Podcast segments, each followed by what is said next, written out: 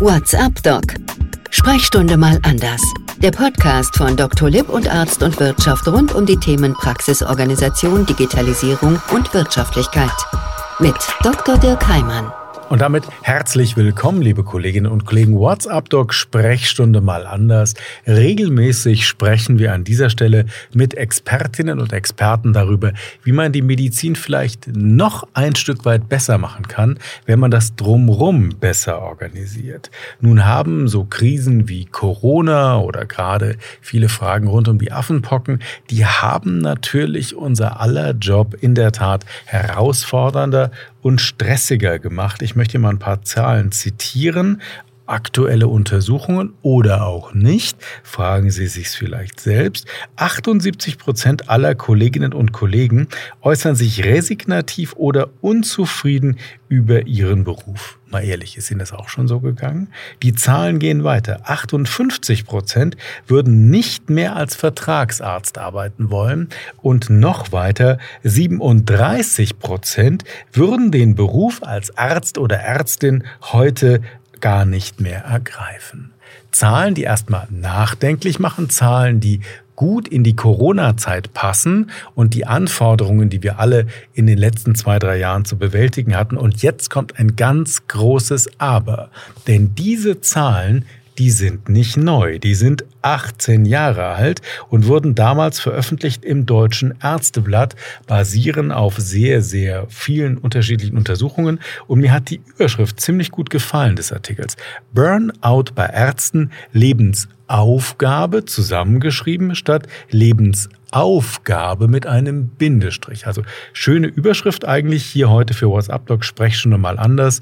Gemeinsam ja mit Arzt und Wirtschaft und Dr. Lipp, aber eben nicht nur mir, sondern nach wie vor Corona-konform haben wir einen Experten zugeschaltet, denn uns geht's heute um das Thema mentale Gesundheit, wobei die Überschrift damals aus dem Ärzteblatt, die finde ich noch viel schöner als unseren heutigen Titel.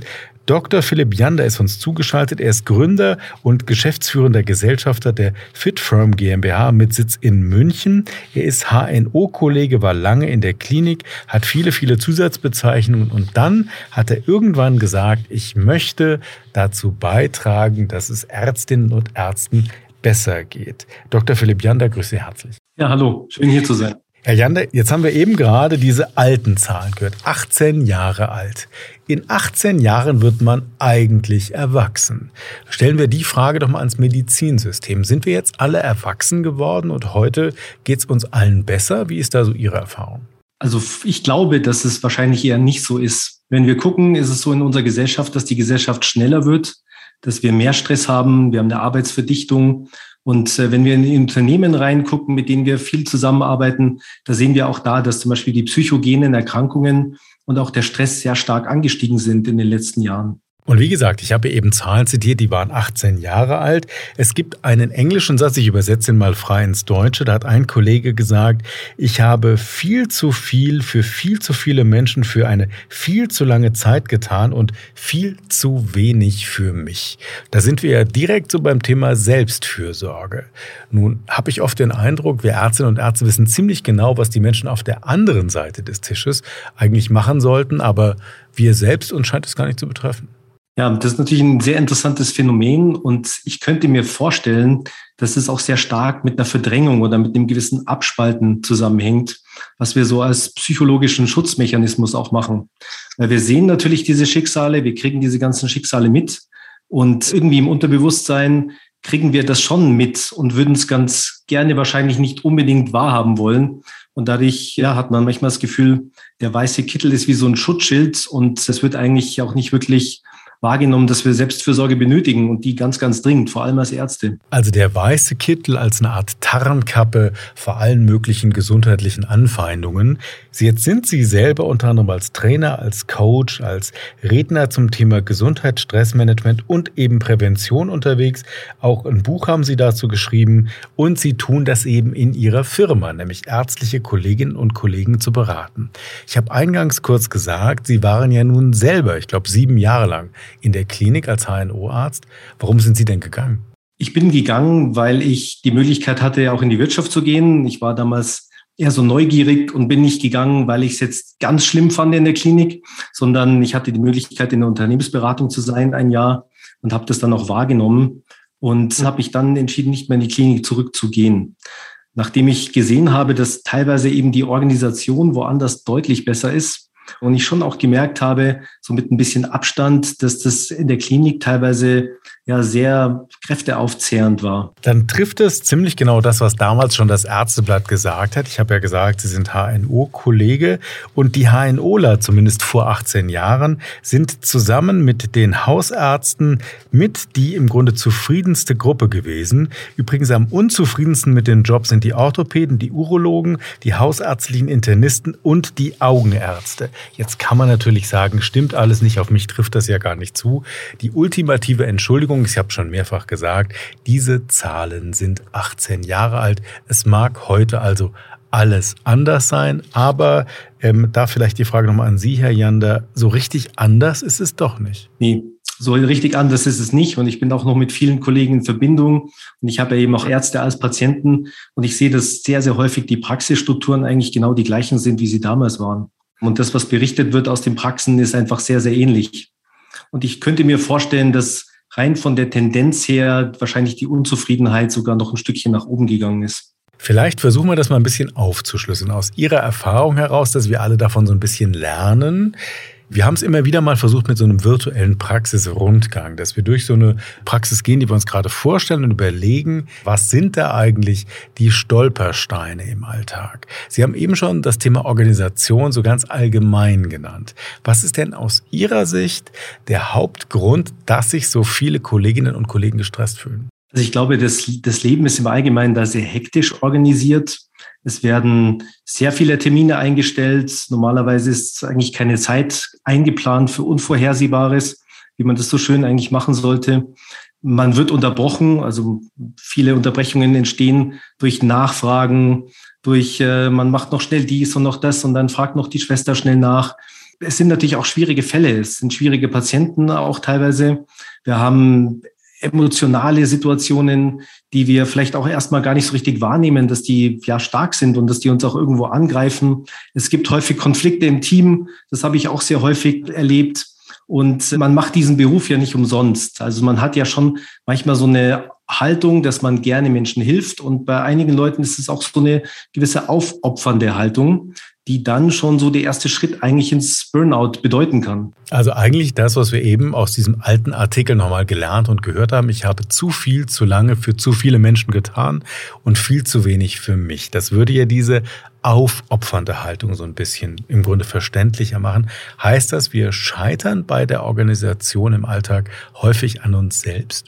Ich würde sagen, ja, wir scheitern an uns selbst, weil wir schon viele Dinge unter Kontrolle haben und diese Kontrolle sollten wir nicht abgeben. Und einer der wichtigen Dinge dabei ist die Selbstversorge. Sie haben schon gesagt, das ist ein Thema, das boomt auch im Moment. Aber das war schon immer wichtig, ja, dass ich ein richtiges, regelmäßiges und wahrhaftiges Kümmern um mich selbst habe und auch mit dieser Haltung und mit dieser Einstellung auch durchs Leben gehe. Es gibt ja dieses schöne Zitat, man kann mit Tränen in den Augen nicht operieren. Würde das heißen, man kann mit Tränen in den Augen oder mit einer total gleich gerade verschwommenen Sicht vielleicht auch gar nicht gut behandeln? Das heißt, es geht schon auch dabei um mich. Also im biblischen Sinne, liebe deinen Nächsten wie dich selbst. Genau, ist natürlich auch so. Wir wissen auch von den Hirnwellen her und von der Forschung, dass wenn wir in einem State sind, der nicht gestresst ist und die Hirnwellen nicht so schnell sind, dann können wir viel, viel kreativer sein. Dann können wir auch viel besser behandeln und da sind auch die Behandlungsergebnisse im Allgemeinen deutlich besser. Dann versuchen wir es nochmal ganz konkret zu machen. Sie haben eben gesagt, viel hängt mit der Organisation zusammen. Da werden zu viele Termine eingestellt, da wird zu wenig darüber nachgedacht, dass ich ja vielleicht noch einen Notfall nachher in der Praxis habe, der natürlich unangekündigt kommt. Sonst wäre es ja nun kein Notfall oder sich kurz vorher anmeldet. Wie würde das denn konkret aussehen? Wie kann ich, wenn ich ab morgen jetzt in meine Praxis gehe, habe den Podcast gehört, nach dem Joggen, nach dem abendlichen Zuhause sein, wie ändere ich meinen Tag? Ich bin der Meinung, dass es gar nicht so dramatisch schwierig ist, ihn zu ändern und dass man auch gar nicht so viel Zeit investieren braucht. Einer der allerwichtigsten Dinge ist Bewegung, Bewegung, Bewegung, immer im Alltag, wann immer es geht. Also wenn ich zum Beispiel die Möglichkeit habe, in der Früh zu Fuß ein Stück in die Praxis zu gehen, dann habe ich schon mal was Gutes für mich getan. am Sonnenlicht, das schüttet Dopamin, Serotonin aus, da geht's mir da schon mal ganz gut. Und ein ganz wesentlicher Punkt, den ich ganz selten sehe, was Leute machen, ist, dass sie wirklich gute Pausen einplanen. Gute Pausen heißt, dass ich in der Pause, und das können vielleicht auch nur fünf Minuten sein, eigentlich nichts mache. Und das Stichwort ist Nino. Nino steht für No Input, No Output. Also medizinisch nimmt der Körper und das Gehirn eine Pause nur wirklich als Pause wahr. Wenn ich in dem Moment keinen Input kriege, also ich lese nichts, ich unterhalte mich mit niemandem, ich telefoniere nicht. Aber Musik hören wir erlaubt zum Beispiel. Das ist eine gute Frage. Musik hören ist erlaubt. Musik ist meistens für viele Menschen sehr schön und entspannend. Aber das heißt, eigentlich sagen Sie ja, es geht nicht nur um Nino, also No Input, No Output, schönes Wortspiel. Sie sagen auch, es geht um das Einplanen der Pausen. Das bedeutet ja, ich muss mir erstmal bewusst machen, so verstehe ich Sie jetzt, wie lange brauche ich eigentlich pro Patientin, pro Patient für eine gewisse Prozedur. Ein Gespräch ist was anderes als eine psychotherapeutische oder eine, eine psychonormale Grundversorgung, die wir ja haben auf der anderen Seite ist es was anderes als eine Ultraschalluntersuchung oder eine DMP-Untersuchung. Das heißt, ich muss eigentlich selbstkritisch in den Spiegel gucken und sagen, wie lange brauche ich für was? Ganz genau. Das ist natürlich ein wesentlicher Aspekt. Und der ist in der Arztpraxis, aber auch in der Wirtschaft, häufig in der Planung, wird es total unterschätzt, was wir dann an diesem Tag eigentlich zu tun haben und dann wird die Zeit nicht richtig eingeplant. Das heißt, wir overpacen uns eigentlich fast selbst verschuldet. Dass wir zu viele Termine mit zu kurzen Zeiten haben und plötzlich ist das Wartezimmer voll. Das macht ja eigentlich niemandem Spaß. Nee, das macht auf jeden Fall niemandem Spaß, macht dem Patienten nicht Spaß und im Endeffekt auch dem Arzt gar nicht Spaß und auch nicht dem Praxisteam. Wenn dann natürlich im Gang dann schon irgendwie 100 Leute hocken oder ins Treppenhaus eine Schlange steht und alle sind unzufrieden, das überträgt sich natürlich auf die Gesamtenergie der Behandlung.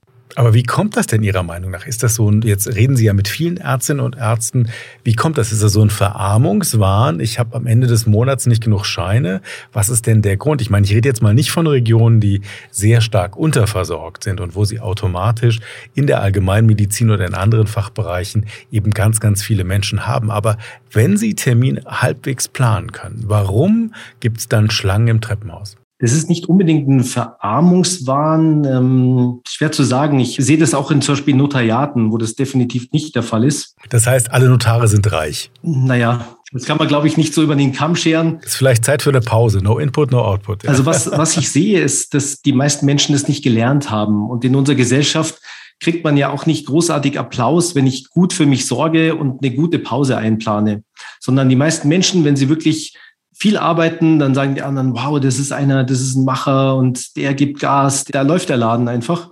Und niemand sagt so, hu, der hat ja eine super Pause eingeplant.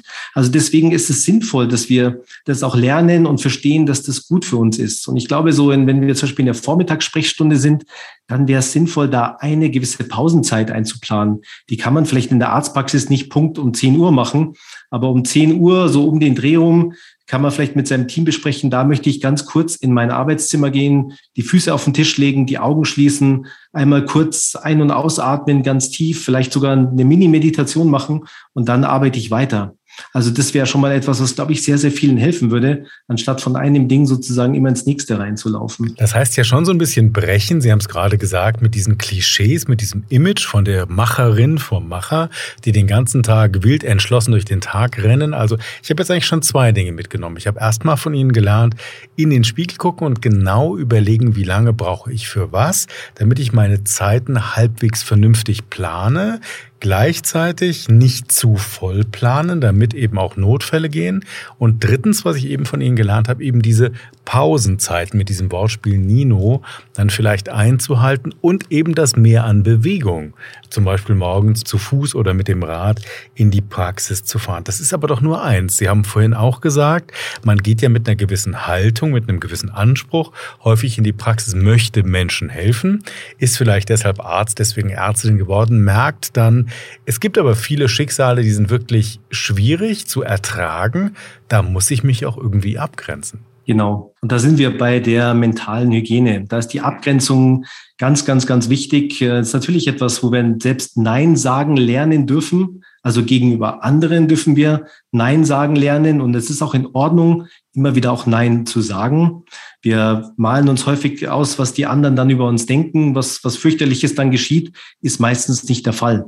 Aber wir dürfen auch gucken, was ist denn da so in, in meiner Kontrolle und in, in meiner Macht eigentlich. Und da spricht man so ein bisschen so von diesem Circle of Control, wo man überlegt, was habe ich denn so 100 Prozent in meiner Hand was kann ich irgendwo kontrollieren und was kann ich eigentlich gar nicht kontrollieren. Und wenn wir verstehen, dass wir um die Dinge, wo, die wir eigentlich nicht wirklich kontrollieren können, wenn wir uns da nicht aufregen über die, das, über die Sachen und uns da nicht tief eindenken und ins Grübeln kommen, dann haben wir da auch schon eine gewisse Abgrenzung. Das heißt, ich verstehe, es gibt ja dieses Mönchsgedicht. Ich kann das nur noch sinngemäß wiedergeben. Herr, hilf mir zu sagen, was ist das Wichtige, was ist das Unwichtige. Zeig mir, was kann ich ändern, was kann ich nicht ändern und hilf mir, das eine von dem anderen zu unterscheiden. Ist es das, was Sie eigentlich gerade sagen? Ganz genau.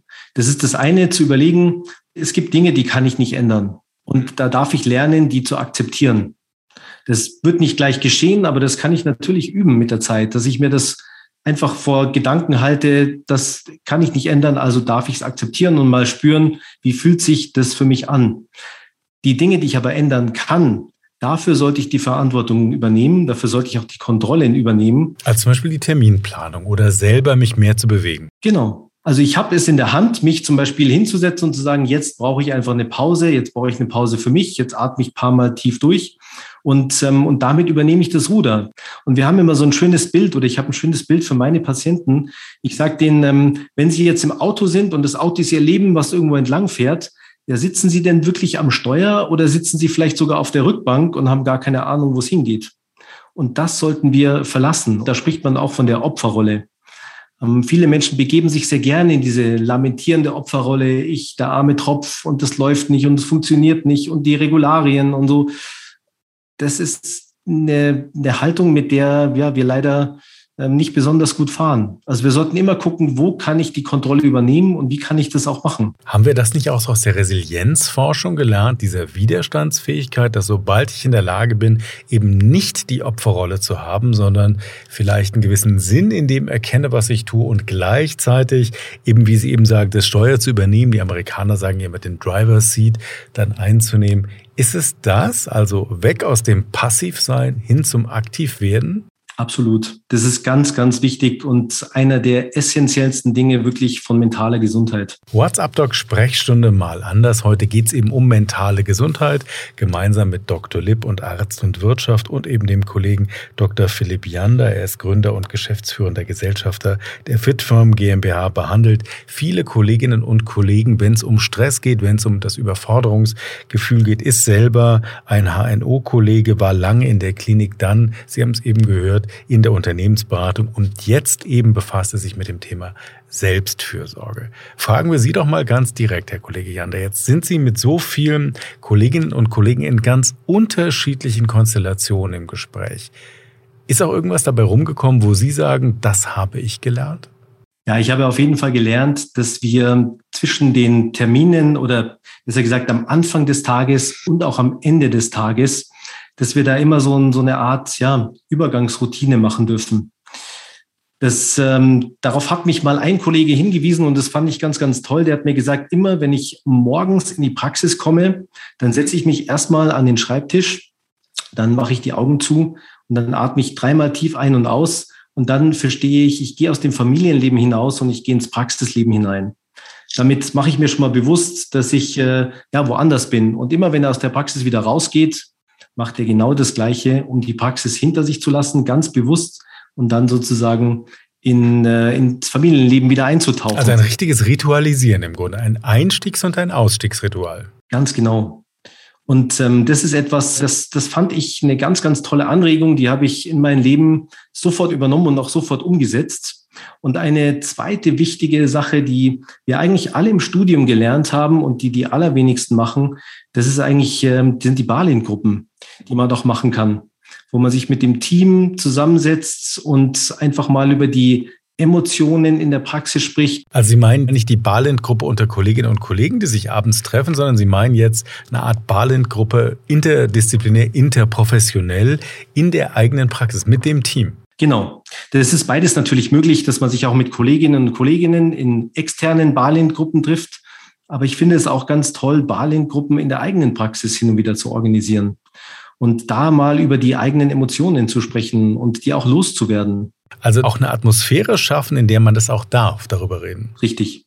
Man nennt es psychologische Sicherheit oder Psychological Safety aus dem amerikanischen.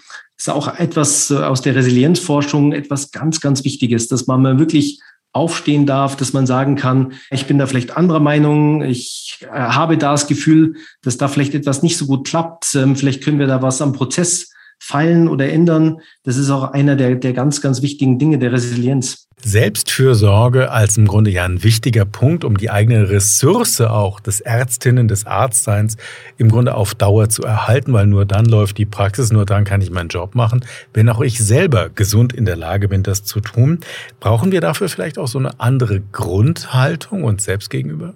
Ja, da brauchen wir eine andere Grundhaltung. Dann können wir, ich finde es immer so schön dazu sagen, man geht irgendwie wertschätzend mit der eigenen Person um. Und das ist eine Grundhaltung, mit der ich in den Tag hineingehe und mir überlege, ähm, wie kann ich denn Wertschätzung wirklich an diesem Tag leben? Und ein guter Punkt ist vielleicht nochmal am Abend den Spiegel zu gucken und zu überlegen, war ich denn heute wirklich wertschätzend zu mir selber? Und gibt es etwas, wo ich selbstfürsorglich auch für mich war? Meine Frau hat mir da mal einen ganz spannenden Tipp gegeben, in etwas anderem Zusammenhang. Sie hat gesagt, steck dir beispielsweise in die rechte Tasche irgendwie drei, vier, fünf Murmeln und immer dann, wenn du was Schönes erlebt hast oder du selbstfürsorgend warst, dann nimmst du die Murmeln und steckst sie in die andere Tasche. Und wenn der Abend rum ist oder der Tag rum ist, dann müssen alle Murmeln in der anderen Tasche sein. Braucht's vielleicht sowas ganz Einfaches, sowas gar nicht Akademisches, gar nicht Kompliziertes? Ja, das ist was sehr klug ist, was Ihre Frau Ihnen da geraten hat. Ich werde es ihr weitergeben.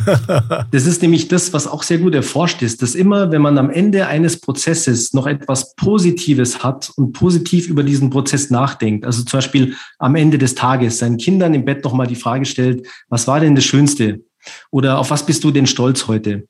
Oder am Ende eines Meetings nochmal darauf hinweist, okay, das, vielleicht haben wir jetzt nicht die Lösung gefunden, aber wir haben doch gute Arbeit gemacht dann, dann sehen wir eigentlich immer den Prozess nochmal als ganzes Positives an. Also wir bewerten ihn anders. Wir bewerten ihn anders nur durch die letzten Minuten eigentlich davon.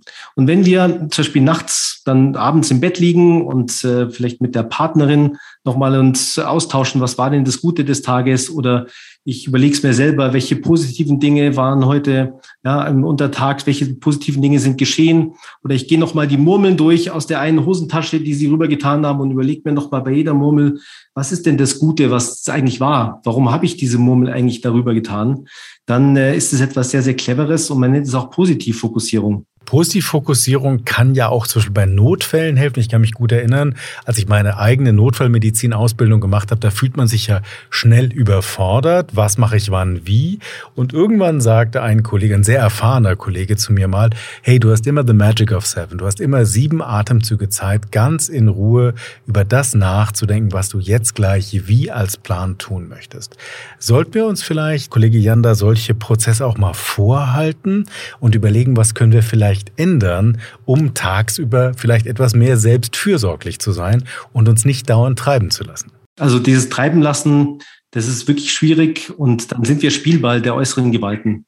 Also ich denke, so welche Prozesse sind da ganz, ganz, ganz wichtig. Die brauchen wir. Dr. Philipp Janda war das heute zugeschaltet. Er ist Gründer und geschäftsführender Gesellschafter der Fitfarm GmbH mit Sitz in München. Ich habe schon gesagt, er ist HNO-Kollege, hat diverse Zusatzbezeichnungen. Wir haben ausführlich hier bei WhatsApp Doc Sprechstunde mal anders gemeinsam, ja, mit Dr. Lipp und Arzt und Wirtschaft mit ihm darüber gesprochen, wie wir unseren Alltag vielleicht ändern könnten. Und wie immer, das kennen Sie von uns, wenn Sie einige unserer Folgen schon gehört haben, es gibt eine ganze Reihe von Möglichkeiten nochmal nachzulesen und eben vielleicht auch Wissen zu vertiefen. Zum Beispiel die Dr. Lipp-Broschüre Work-Life-Balance in der Arztpraxis. So kann ein guter Ausgleich gelingen. Das war ja das, was wir eben so haben anklingen lassen, diese positive Betrachtung eines Prozesses, so er denn so war. In dieser Broschüre erfahren Sie dann, warum eben so eine ausgeglichene Work-Life-Balance so wichtig ist. Man kann jetzt sagen, Selbstfürsorge, Achtsamkeit, da gibt es ja viele Begriffe, die im Moment immer wieder diskutiert werden für Menschen, die nur auf die Ressourcen schauen, könnte man auch sagen, nur wenn du als Ressource funktionierst, kannst du auch in Zukunft im Grunde erfolgreich sein. So oder so landet es aber bei der Selbstfürsorge.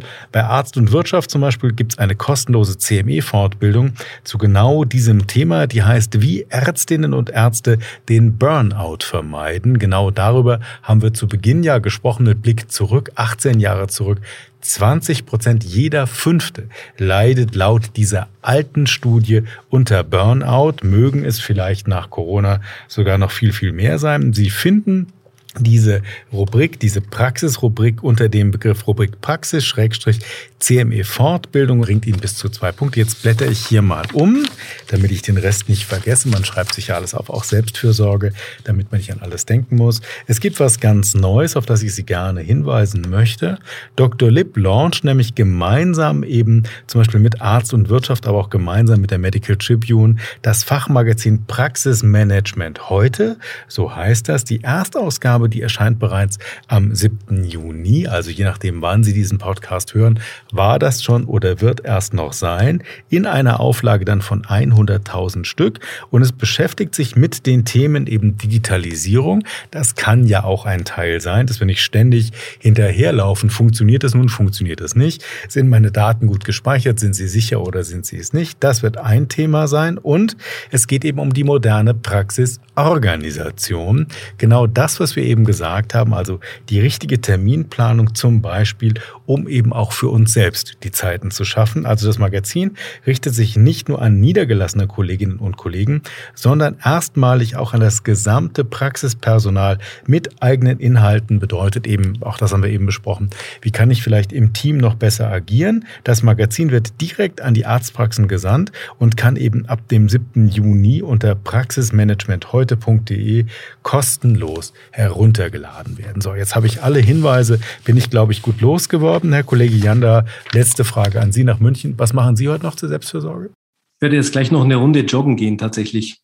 Also er geht joggen, ich mache das später vielleicht auch oder wahrscheinlich würde ich eher Fahrrad fahren.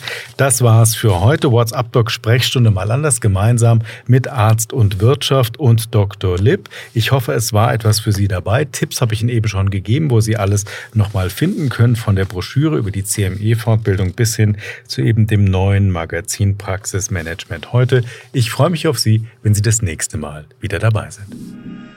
WhatsApp Doc. Sprechstunde mal anders. Der Podcast von Dr. Lipp und Arzt und Wirtschaft rund um die Themen Praxisorganisation, Digitalisierung und Wirtschaftlichkeit. Mit Dr. Dirk Heimann. Dieser Podcast-Service für Ärztinnen und Ärzte wurde Ihnen von unserem Content-Partner, der Dr. Lipp GmbH aus Berlin, präsentiert. Dr. Lipp ist auch für den Inhalt dieses Podcasts verantwortlich.